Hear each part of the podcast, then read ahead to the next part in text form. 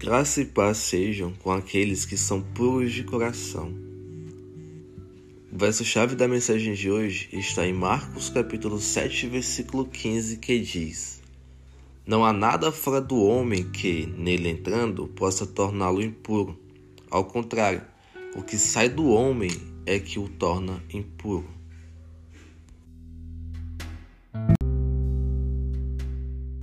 Ao declarar isso, Jesus afirma que não há nenhum alimento que possamos ingerir que venha causar dano à nossa alma, pois o que nos contamina não é o que entra pela nossa boca, mas o que sai dela. O pecado está, portanto, no nosso pensar e falar, porque a boca fala do que o coração está cheio. E quando se fala de coração, trata-se das emoções, dos sentimentos e pensamentos de cada ser humano. Se nossa boca é aberta somente para reclamar, é porque nosso coração está cheio de sentimentos ruins, a ingratidão e toda espécie de emoção ruim. Sendo assim, não há nada que nos contamine mais do que a nossa própria mente e a nossa boca. Comer, você pode comer o que quiser, desde que isso não escandalize seu irmão fraco na fé ou o leve a pecar.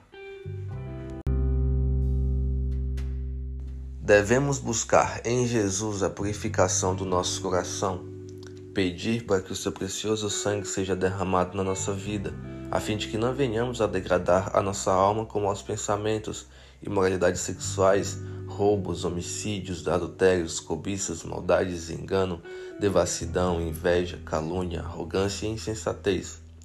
Reflitam sobre a quantidade de pecados que surgem no nosso coração. Ainda há quem pense que tem um coração bom. Somente o Senhor é bom, e só nele encontramos a possibilidade de sermos bons se tomarmos o seu Espírito, da Sua palavra que purifica, se formos guiados e ensinados por Ele, para que o seu fruto se torne o nosso caráter. Tendo o caráter de Cristo, o que sairá de nossas bocas serão apenas palavras que bendizem, abençoem e levem paz ao coração de quem nos ouve, assim como era com Cristo. Oração Pai, Obrigado pelo conhecimento proporcionado a nós nessa pequena mensagem.